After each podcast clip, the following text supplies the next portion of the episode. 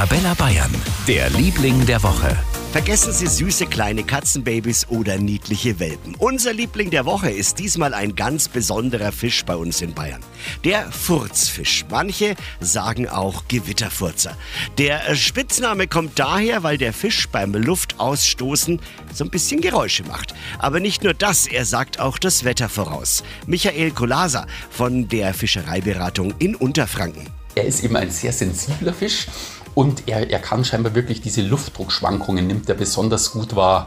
Und dann wird er ganz unruhig und dann fängt er plötzlich an, eben 24 Stunden vorher ungefähr, da wird er dann ganz, ganz unruhig und schwimmt immer wieder an die Wasseroberfläche.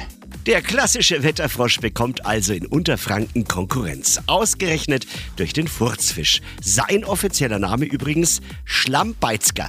Lange war er weg, aber jetzt hat ihn die Fischerei Unterfranken in Kitzingen wieder angesiedelt. Danke dafür. Für ganz Bayern, der Liebling der Woche auf Arabella Bayern.